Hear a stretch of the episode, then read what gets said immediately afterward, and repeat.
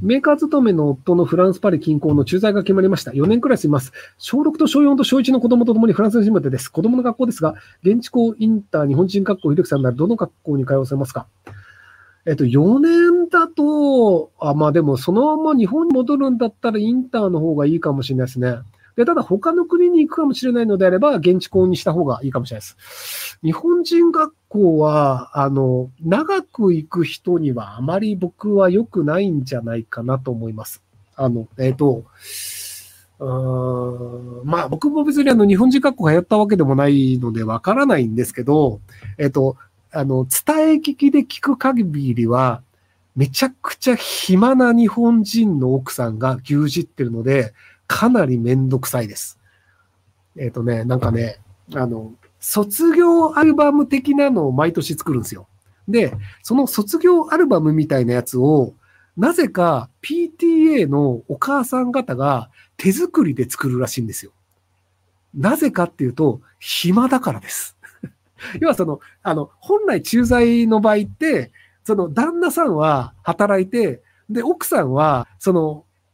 現地の友達もいないから、本当にその PTA 活動ぐらいしかコミュニケーションがないんですよ。なので、まず、週に1回、必ず会議があります。で、その会議はカフェで行われて、どうでもいいことを、ああでもない、こうでもないみたいなことを話す会議です。で、その会議に参加しないと、あの、要は、あの、その学校の中で立場が悪くなります。なぜなら暇だから。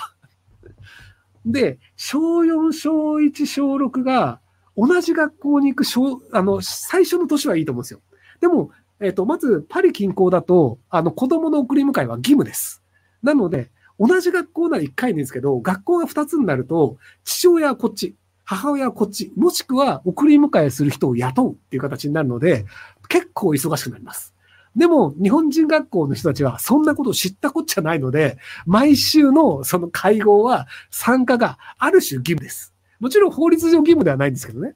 で、なんかその運動会とか、なんかその学芸会とか出し物があるために、もちろんそこの実行委員会みたいなのがあって、その委員会の委員長みたいなことをやら、どれかをやらされるので、じゃあ私は運動会の委員長やったんだから、文化芸会はやりませんよ。でもあなたどれも委員長やってないんだから、そろそろやるべきじゃないですか？みたいなのが回ってくるらしいんですよ。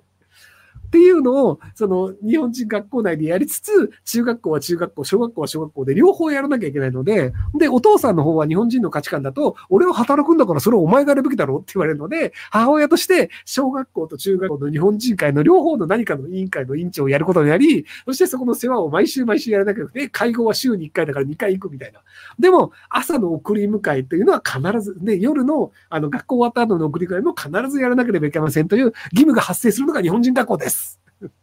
はい、すいません。いや、僕知らないですよ。通ったことないんでね。聞きかじりなんでね。そうらしいよっていう話を聞いただけです。はい。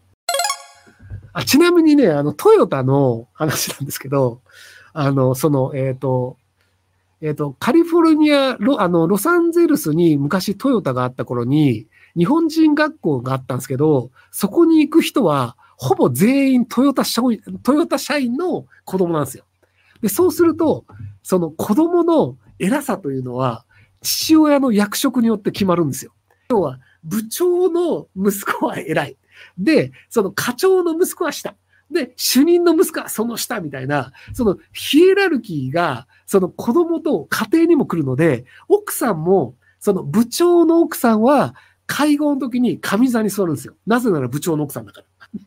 っていうので、その毎週の会合の時も必ずその父親の役職によって席が決まり、そしてその部長よりいい車に乗ってはいけないっていうのがあるので、部長がこの車なら課長はこれ、課長がこれなら就任はこれっていう形で、車のランクも決められるっていうのを、あの、ずっとやるんですよ。で、社宅も近いので、あの、要は何かあった時に、ちょっとこれお願いできるみたいなお手伝いさんのように言われるんですよ。部長から、部長の奥さんから。そして課長の奥さんはそれを断れない。なので、部長の奥さんがパーティーやりますって言われると、もう課長の奥さんとか主任の奥さんとか、もう奥さん勢総出で手伝うんですよ。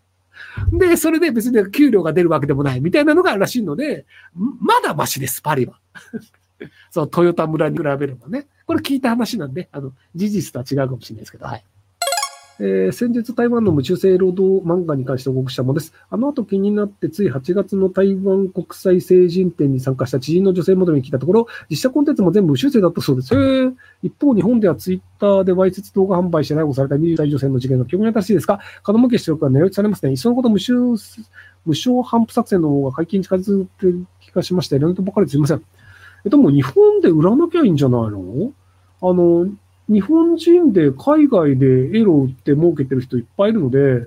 なので、もしあの無修正やりたいんだったら、外の海外で売るようにしちゃえばいいんじゃないかと思うんですけどね。あ、そっか、でも FC2 に無修正の動画上げて捕まった人いますけど、無修正のエロ漫画を上げて捕まった人はまだ僕が知る限り日本でいないので、